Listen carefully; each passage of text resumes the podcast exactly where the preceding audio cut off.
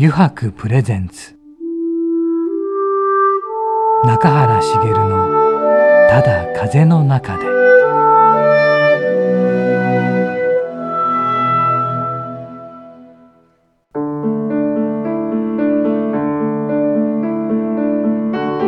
皆さんこんにちは。声優の中原茂です。中原茂のただ風の中で今回もですね横浜駅から徒歩10分ほどのところにあります湯泊横浜本店よりお送りしてまいります。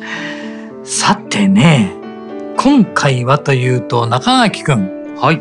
最近あの時々昔はあったんだけど、はい。二人だけのトークってなかったと思ってね。そういえばしてないしてないですね。ね久しぶりにね、はい。あちょっと一本ぐらい挟もうかと ということで今日ゲストいらっしゃらないんですね。そうだねえ別にあの遅刻かなと思っ遅刻かなじて。ゃなくてね ちょっと今回はね二人で久しぶりになんかゆるく話してみようかなとはい。そしていろんなことがまた起こってるからはいはい。油白のことでもねうんちょっといろいろそこら辺もね聞きたい方も多い多いと思うので話をしていきましょうよね。はいうん今日はですね、えー、二人しゃべりを久しぶりに皆さんお聞きください。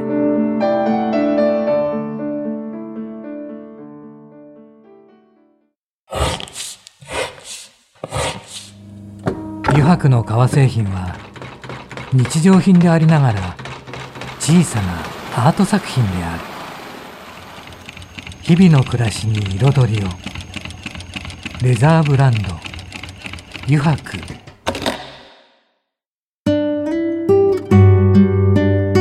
油白プレゼンツ中原茂の「ただ風の中で」ではですね、改めましてですね、今回は私、中原茂と油白代表の中垣くんの二人でお届けしていきます。はい。よろしくお願いします。はい。よろしくお願いします。そうだよ。なんかまあ、二人で話話してないうちにいろんなこと、いろんなことが起こっていって、過ぎていったんだけども、これからのこともあるよね。はい。近いところでね。近いところで。まずそこからちょっと話してもらいましょうかね。まあ最近なんですけうんうんうどん、あのーまあメーカーさんの都合っていうところもあほうほうほうって、もう早め早めにいろんな商品の企画をやっていかないと、ああの欲しい時に商品が上がってこないっていうほあの状況が今メーカーさんなど起きてるあ。のであ今自分の中でー2年分ぐらいの商品企画をうん。2年分？はい今やってるんですよ。本当に？はいそんな先までの？もうそのぐらいやっとかないとやっとかないとなんだ。はい、もうメーカーさんだにおいてはですね、うんうんえー8ヶ月待ち、8ヶ月待ち？はい、はあ。8ヶ月待ちでちゃんと上がってくるのかなっていうような そんぐらい混み合ってるところもあってです本当？ね、えーそなので本当早く早く動いていかないとうん。うん。もう全然商品がありませんっていうことになってしまうしまうんだ。今大変だね。今大変なんですよじゃあそれは全体的にそうってことなんだ。全体的に、はい、い。特にカバン業界がそういう特にカバン業界。へえ、そうなんだ。財布業界もそれなりにっていうとこではあるんですけど、うんカバンが特に。カバンが？うん。そうなんだ。はい。まあ、カ今バンも？カバンに特に力を入れていこうっていうふうに今なっている中で、うん。そういう状況だからなかなか大変で、うん。うん、そうだよね。それでまた並行してね、や、ややろうと思ってることとかもあるしさ。そうですそうです。だよね。えーじゃあ今大変な時だ。今一番またまあいつも今一番忙しいって毎回言ってる気がするんですけど あの今も一番ずっと忙しいが続いてるっていう。大変だね。はいまたそして今この酷暑だしね。酷暑ですからね、うんちょっとこの暑さなんとかならないかなと。みんな思ってるよね。ええで革製品ってやっぱりうん夏、なかなか売れないんです。っていうか自分もそうですけど夏場に革ってちょっと暑苦しい感覚あるじゃないですか。なのでそれをうまく販売していく方法も今うん。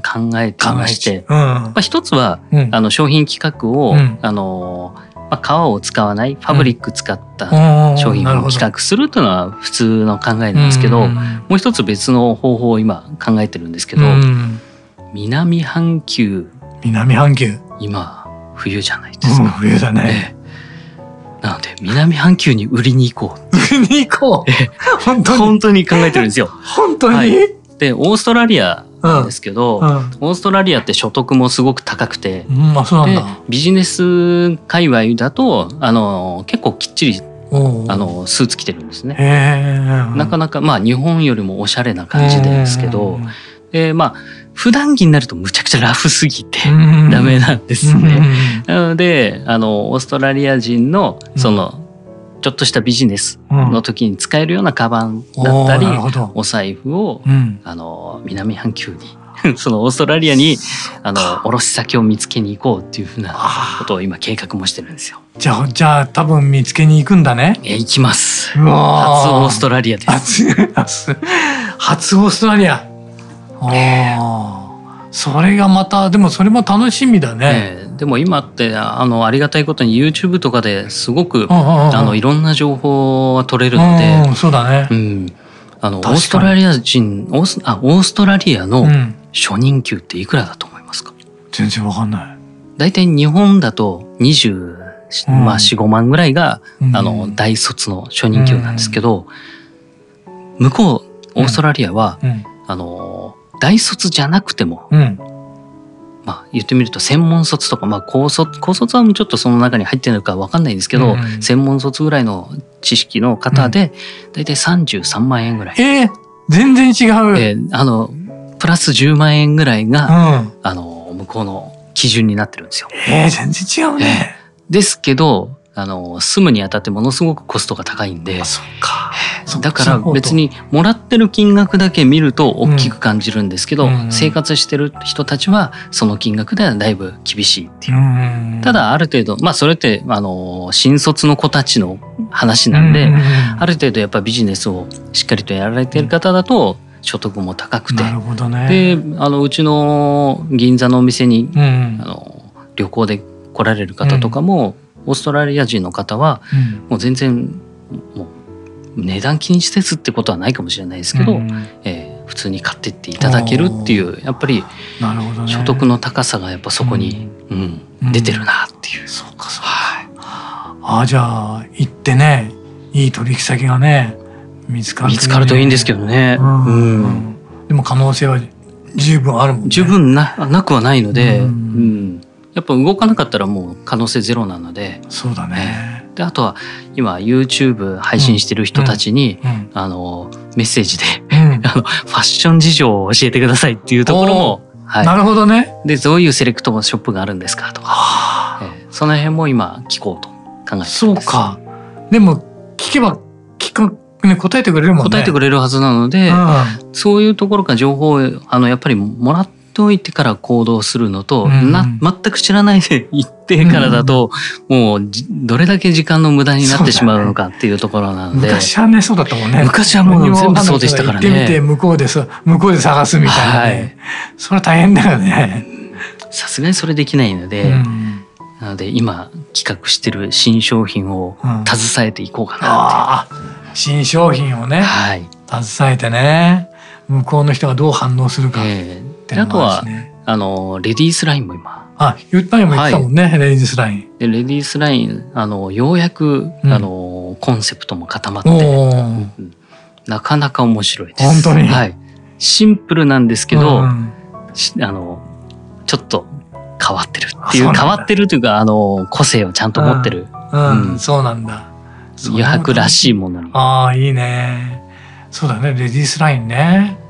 なかなかそこに行きつけなくてずーっと試行錯誤してたんですけど、うん。色とかやっぱり明るめのちょっとパステルな感じとかのグラデーションでっていうのはもうずっとあったんですけど、うん。ただ形に落とし込んだ時にこれってでも普通じゃないかっていうのがあって、うん何かそこを抜け出せるポイントがないかなと思ってずーっとずーっとこううんペンを持ってこう書いててうん「これだ!」が出てきたんで。出てきたんだ。はいやっぱりやり続けてると出てくるね。ええうん。そっああか。であと一つ大きなお知らせがあるんですなよ。なになになに？ええあのあまだこのうん。放送の時にはまだ配信されてないんですけど、うんうん10月にですうね、んあの世界デビューをします。世界デビュー？世界デビュー。どういうこと？あの、もう超ビッグなうん。メディアに取り上げていただくことができまして、うんうんあの、まあ、購読者数というか、うんまあ、その閲覧してる人の数を、がですね、うん。日本の人口より多いんですよ。うわー すごい。はい。あの、2億人が、2億はい、そのウェブサイトを人見ると。見るという。2億人。2億人全世界。全世界に。すごいね。そこの？はい。そのウェブ媒体に、うん。あの、乗ることが決定しまして、先日取材を受けたんですけど、うんもうその取材の日がついてなくてですね、そうだね。あのそうだった、そうだった。そうそうそう、エアコンが壊れてい たっていう、その日に、その日だけ壊れたその日だけ稼働してなかったっていう。すごいな、それも。えーそれも持ってるっちゃ汗だく持ってる。持ってるっちゃ持ってるね、えーそれもね。でまあそれがうん。ウォール・ストリート・ジャーナル。うわー、出た。はい出た。すごいね。もうびっくりです。どれだけの人に知れ渡るか。一応まああのテーマとしては、うん。あの各業界でのうん。あのまあ各業界でその業界を引っ張っていく新しいリーダーっていうところをピックアップして、うんあの掲載していただけるということで、うんということは革業界のリーダー一番のリーダーとして、うんまあドキドキですね言 ってくるんですけど、えーでもそのぐらいのことをあの、うん自分はやっぱりやってると思うので、うねまあその誇りをちゃんと持った上で、うんあの出演させていただいたという感じですね。そっか、じゃあまたそこで余白を知ることになる人が増えるいねや。ーもう増えていただけること断ははい。断然とね。それも全世界に。うん。いやーちょっとドキドキですよね。ちょっと配信が始まってからね。はい。ドキドキだねあのアクセスがあるのかとか、うんえーショップの方にどれだけ足を運んでいただけるのかとか、うんいろんなことで、うん、楽しみが。そうだね。だって、直接メール来るだろうしね。そしたらきっと。ね英語の対応がでも今、うんあの翻訳ツールもあるので、うん全然楽なんですよね。うんえーそうなんだはい。いや、それはすごいなウォールストリートジャーナル。はい。ひえ、でも2億いいですよね。2億人が読む。はいまあ、全員がその記事を読まなかったとしても、その100分の1の方でもとてつもとない。てつもない。ええ1000分の1でもとてつもないんで。ねえ。それは楽しみだね。はいどういう反応が来るか。ですね。うん。で、あとですね、これ、名古屋店がですね、うん。あの、生まれ変わるんです。リニューアルするんだ。リニューアルするんです。はい。9月からリニューアルをするんですけど、うんあのー今までの店舗形態ではなくてですね、初のうんうんオーダーショップ。オーダーショップ？はい。オーダー商品とうん。アート作品を扱うあサロンという形に生まれ変わらせようと。はい名古屋店だけ全く違う形態になるんだ。全く違う形にしまして、あの完全予約制、うん。うん。はい、いや、すごいね。なおかつまあでもあのー各週土日は、うんあのまあ、ここの横浜店と同じように、うんえーいつ来ていただいても大丈夫ですよと、うんただ、あのーオーダーの方であれば、うんあの先に、まあ、こういうのを作りたいっていうのある方に関しては先にご連絡いただけた方がうん話がスムーズなので、えーご予約いただいた方がいいっていうふうな形にしてます。思い切ったね。はいねえ。なんかそれ理由理由があったの？まあ、いろいろあるんですけど、うんあのーやっぱり一点物が欲しいっていう方、うんうん多くてですね、中居君も作りたがってたもんね。はい、うん。まあそれもあってで、まあ、どこにショップを置こうかなと思ったんですけど、うんまあ、もちろんあのこの横浜でも、うん。あの受けられる体制を今後取っていこうと思うんですけど、うん。まずちょっと日本のへそといいますか、うん。ええちょっと中、まあ、土地としての中心部ぐらいの名古屋に、うん。ええ今のお店を変えてうん。やっていこうかなと。うん。うん。そうか。中垣君も作るわけだよね。また自分も、まあ、型紙引いたり染めたりももちろんしますし、そうだよね。はい。これはまた楽しみだね。ええどういうふうな形で、まあ、あとお客様のあの要望を聞くとうん結構面白かったりするんですよ。何この考え方って。いや、いや、それ無理ですよっていうのは、まあ中原さんの時も多々ありましたけど、これはドラえもんじゃないと無理ですねっていうふうなこともあったんですけうど、んそういうのをあのやっぱり聞くことで、あの、新しいイノベーションっていうか新しい発想が生まれるので、それを楽しみにしたいなと。そうだよね、うん。それをどう形にしてくれるかね。はい。だよね、まあ、注文する方はねこんなもんがあったら嬉しいんだけどなって こんなもん作れるかバカ野郎とか思いながらね あの受ける方はね頑張ってみますみたいなことはあるんだけど。確かになんなんていうかな。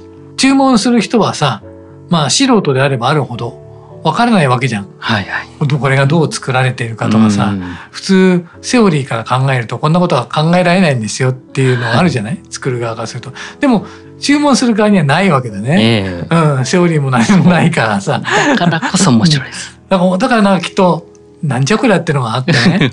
だからもちろん、全然そんなもん形にできないっていうものもあれば、ちょっとアイデアを加えて、こう変えると実現できるとかいうね、はいはいものもきっとできてくるんだろうしね。うんうん。それがまたできたらね、面白いよね。面白いですよね。うんそうか。リニューアルって、ただのリニューアルじゃなかったんだね。はい。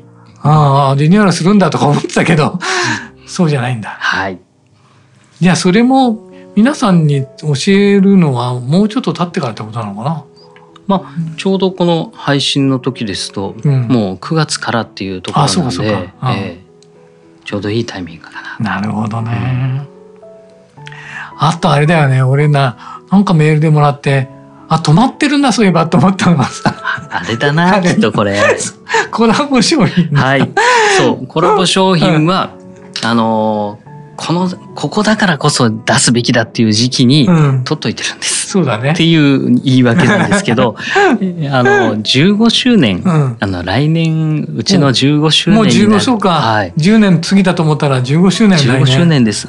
で、その15周年の時に、うん、あの、出そうと思って、あ温めさせていただいてるっていうところです。ーねえ、はい時間をかけてね、はいこういうものはやっぱり待っていただいてっていうことだね、ええうん15周年かそうなんあれですよ。10年だと思ってたら15周年もう来年が。早いですよ。早いね。中川君も後から後からね。いろいろね。ずーっと手を打ってきてるもんね。いろんなことやってきてますからね。いろんなことやって。きてるよね、えうん。その15周年でですね、うん。まあこの前も話したかもしれないんですけど、うん。まあ絵本を出そうっていう風な形に思って、あのー企画をしようとうんでその企画をある程度まとめてうん。実はあの先日ここにもうん。出ていただいたうん。あの編集者の柿内うさん自分の尊敬する柿内さんにその話をしたところ、うん甘い。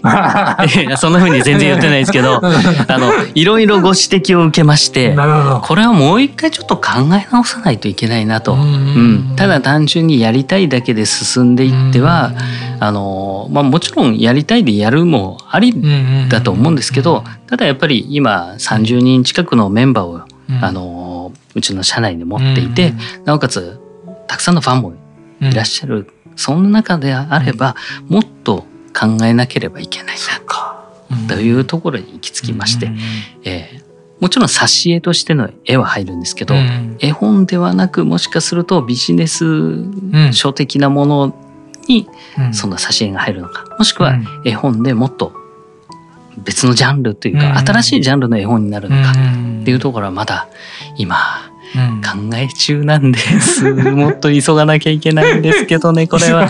急がなきゃいけないのえー急がなきゃいけないんですけど、この2年分の商品企画もあるので、そうだよね。えーただ、ある程度もうすぐ商品企画の方は終わりそうなので、うんうんえーちょっと、それもどのような形になるかね。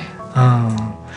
だからだからどのような形にして出すのかって難しいよね。ーいや、難しいんですよ。やっぱり、うんどんなんか。自分が喜んあの自分が満足すればいいやっていうだけでは全然ダメなんで、うん。やっぱりみんなが「わこれはすごくいいよね」って賛同していただけるようなものにしていかないといけないっていうのは、うん。ほん。といろんな角度から見てうん。でなおかつあのしっかりとしたゴール設定していかなきゃいけないっていうのは、まあ柿内さんに本当にあの学んだところでございます。柿内さんありがとうございます。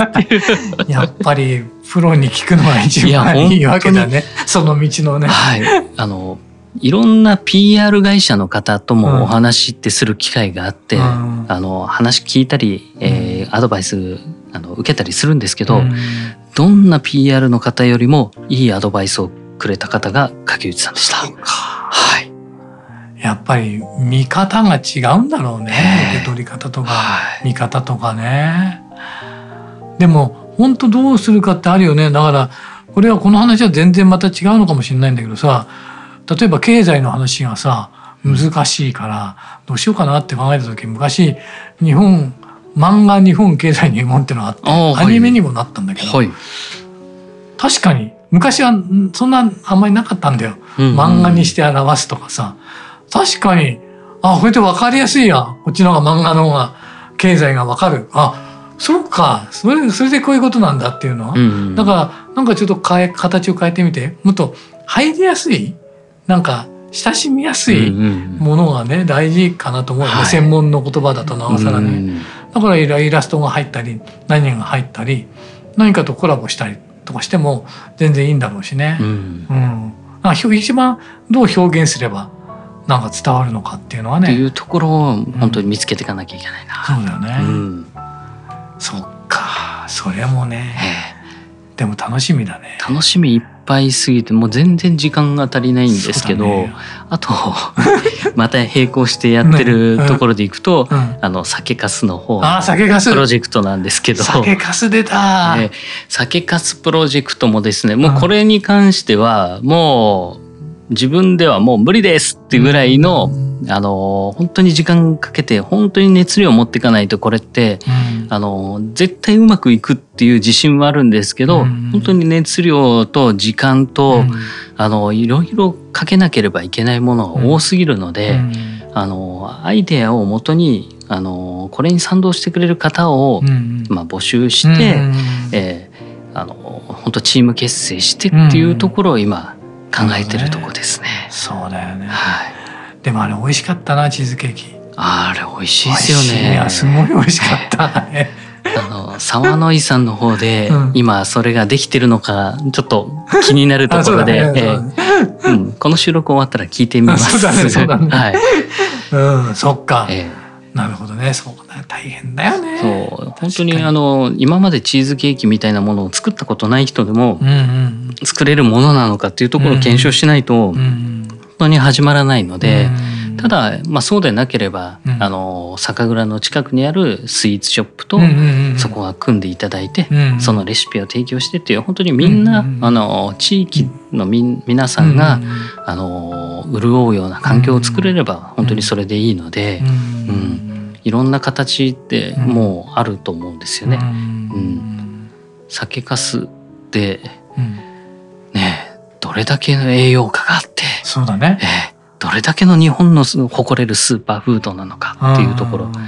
でなおかつそれがほとんどが生かされてないのでそうだよね、うん、それ生かされたら最高だよね、はい、お酒作った時の30%が酒粕なんで、ね、とんでもない量だと思うんですよ。とんでもない量だよね、えー、30%ってね。あのそれ日本で出てくる酒粕を一箇所に集めたらどんな山ができるんでしょうね。本当はね、えー、山どころじゃないね、はい、きっとね。それがうまく活かせてみんなの体に入っていったら、うんだってそれがすごい健康ですよって数字もこういうのは出ていますよって言ったら、はい、みんなね「おおそうなんだ」って言ってね、うんうん、でそれが手近で食べられたりね作れたり「はい、あこれもできるんですチーズケーキになるのかそれができちゃうんですね」って言ったらやっぱり作って食べるよね。えー、うん、そうかそれも現在進行中でね現在進行進行中なんですけどちょっとあの牛歩気味なので、えー、ちょっとダッシュかけられるようなメンバーを見つけたいなっていうところが、えー、今自分の中での。そうだね、うん、あちょっと今思い出したことがあったんですけど、そういえば、あの高橋美樹さんとの、あのイベント。あ、イベント。はい。あるよ。さんの方のイベントもちょっと。あるよ。はい。聞かせてくださいよ。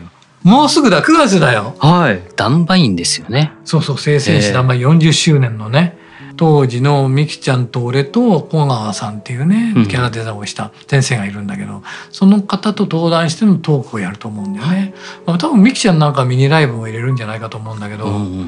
まあ、トークライブトークが中心になってはいくるので9月2日の土曜日の北トピアってところのね北区にあるペガサスホールってとこなんだけどちょっとそれは気になりますね。そう9月2日の土曜日の16時から18時の予定だね。うん。多分トークショー中心でミキちゃんもライブを入れてじゃないかなくらいしかないんだけど大体多分ねこういうねトークライブの場合、はい。あの別にリハがあるわけでもなく、ああそうですよね。トークって特にないですもんね。うん、一応あのこっちから出てここに座っていただきますみたいなね、うん。で中身に関してはじゃあ本番でお願いします。はい。っていう感じになるんだけど、うん、で多分まあその生鮮誌ダンバイの40周年記念イベントってことでまあほらこれミキちゃんがやりたいってことでね俺と小川先生に声をかけて実現するんだけど俺も楽しみだね。この小川先生とはちゃんと話したことがない。初めて。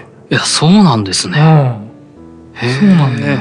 あ確かにあのキャラクターデザイナそうーさんそうそとやっぱり接点ってう。なかなかないんだよね。なかなかよね。あの打ち上げの時にパーティーをして、はい。その時にスタッフ全員呼んでっていう、だから打ち上げって番組の打ち上げなんだけど、スタッフに対する打ち上げっていう趣も多くて、はいだからその時に初めてうん現場スタッフと会ったり、会ったりすることがある。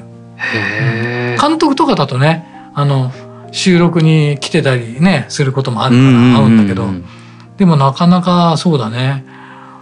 うん、その収録現場によって違うね、作品によっても。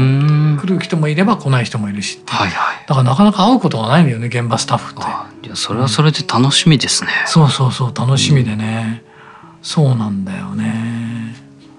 そう、そういうのがありがとちなみに、うんあの中原さんは、う。うん。あのいろんなキャラクター演じてきた中で、うん。あのなんでしょうね、まあ、そのキャラクターというよりも、このなんでしょうえっ、とガンダムだったり、うん。そのダンバインのうん。このうんロボットキャラクターではどれが一番好きですか、ロボットキャラクターで、えこれかっこいいなって。みんなが好きだから、どれが一番っていうのはね、決められなくてね。うん。だから、ね、最初の頃はロボットのものが多かったから、ロボええットキャラクターで言うと、多分先生誌ナンバインってのがあって、うんまあ、その前に、あ魔境伝説アクロバンチっていうので俺はデビューするんだけど、で、でも、そういう意味で言うとね、はい。聖戦士ダンバインの、うんうん。ダンバインのキャラクター造形、はいはい。昆虫から来てるんだけど、あれの、だからデザインは斬新だったと思うよね。かっこいいですよね。で当時また。実は自分一番好きなのはうん、ビルバインなんです。ビルバイン？はいおそうなんだ。そう、あれは、あのキャラクター造形はとても斬新だったと思うね、ええ当時。すごく。そういう意味で言うと、聖戦士ダンバインかなっていう気がするけどね。うん。いやそうなるとやっぱりうんあのお会いできるのはものすごく光栄ですね。だからそれもミキちゃんがこうやって声かけてくれてねこれ企画してくれたからまたうんなったわけだけどもたくさんいろいろ先生から話を聞こうと思うんだけどね なんかねうんいいですねう。ん9月2日の土曜日だよはい。もうすぐじゃないですか。もうすぐだよあの詳細を教えてください。あとですね、このラジオにもですね、うん以前出ていただいた、あのデンジャラス赤鬼のあ泣きまくん。あ泣きまくん。はい、泣きまくんとも今新しいプロジェクトといいますか、うんあの泣きまくん出てきていただいた時なんですけど、うんあのうちのチャリティうーん言ってた言ってた。はい、えーお金をですね、まあ泣きまくんのうん。方で使っていただこうと思って、うんえーやったものなんですけど、うん。そのお金をただの活動資金にしたくないっていうふうに彼は言っていて、うんえーこれをもとになんかもっと大きなことをやりたいです。それが固まるまでちょっとまだ保留にしといてくださいぐらいのことを言われていて、そこから1年経っちゃったんですよ。おいおいおい、いつになったら話始めんだよぐらいの感じになったんで、えー、この前ですね、うん、あの、呼びつけました。あったね。えー、で、それまあ YouTube になってるんですけど。そうだね、見た見た、はい、YouTube。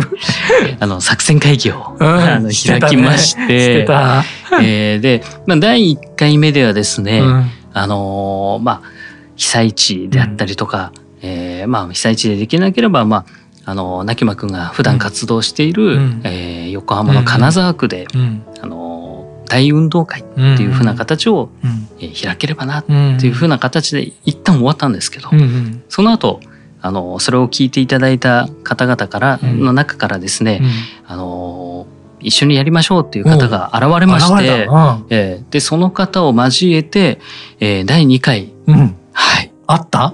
はい、あの収録しましたえー、収録しながらあの作戦会議っていう感じでやったんですけど、うん、えー、そこで大どんでん返しがありまして、はあ、えーはあ、まあ、といってもまああの大きなコンセプトは変わらず、うん、うん、やっぱり一番はあの子どもたちだったり、うん、えー、体がちょっと不自由な方っていうところに、あの喜んでもらえるようなイベントをやりたいねっていう、うん、もうその筋は一番変わらない、うん、だけど大運動会だとあのできることできないこと、うん、それからあのいろんなあのやっぱりあのデメリットもちゃんと見なければいけないんで、そうした時に、じゃなくもっと楽しめる、もうただいるだけで楽しめることとかってなんだろうとか思った時に、まあ、運動会だと体が動かなかったら、ね、あの逆に辛くなってしまったりとかそういうこともあると思ってお祭りにしたんですよ。いいね お祭りね、はい、それだったらね。お祭りってもその場に行くだけで匂いだったり音とかでも楽しめちゃうじゃないですか。楽しめちゃう。はい。なのでそしてストレスないしね。はい。参参加って行けばね、はい、お祭りにね 行くっていうね。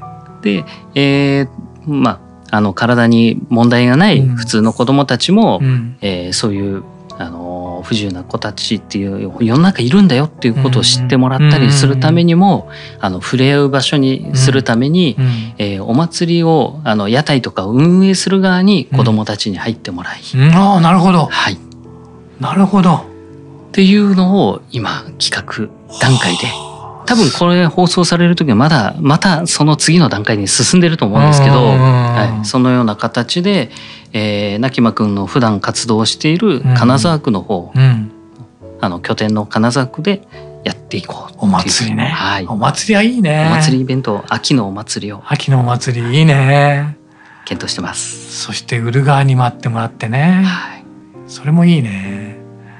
あとてもいいんじゃないかね、えーやっぱりコロナであの全然大きなイベントってできなかったじゃないですか。まあ、そこでのあの鬱憤をみんな晴らしてもらえるような楽しいお祭り人がいっぱい集まってね、はい、いろんなもの音がしてきていろんな匂いがしてきて、えー、ワイワイするのって楽しいですからね。ね。うん、うん、あでもで時期的にもいいしね。気候的にもね。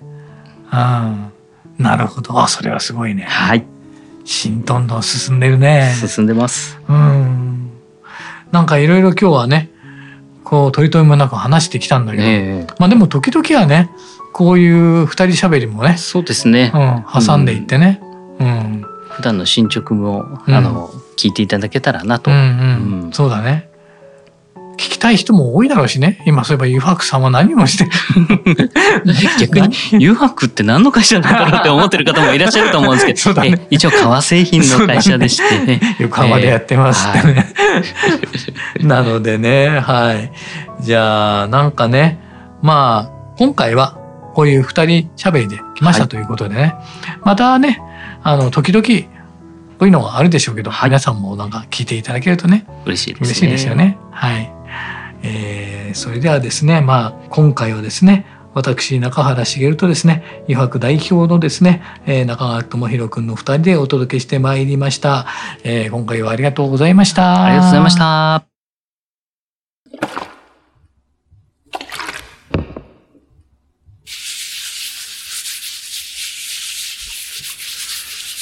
油白独自の手染めのグラデーションは、川に新たな命を吹き込む。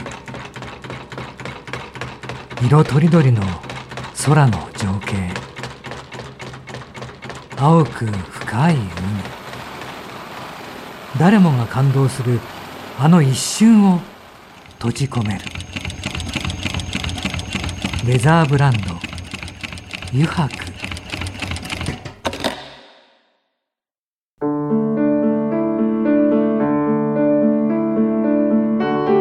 中原茂のただ風の中でそろそろエンディングのお時間です。さてね、いかがでしたでしょうかね。久しぶりの二人喋りだったんですがね。なんかね、こう、そう、なかなかね、こうやってね、うん、普通にこう喋っていってない、行くっていうのはなかなかないのでね、こういう時間もね、大事なのかなと思いました。はい。また次回をお楽しみに。えー、それではまた来週この時間にお会いしましょう。中原茂のただ風の中で、お相手は声優の中原茂でした。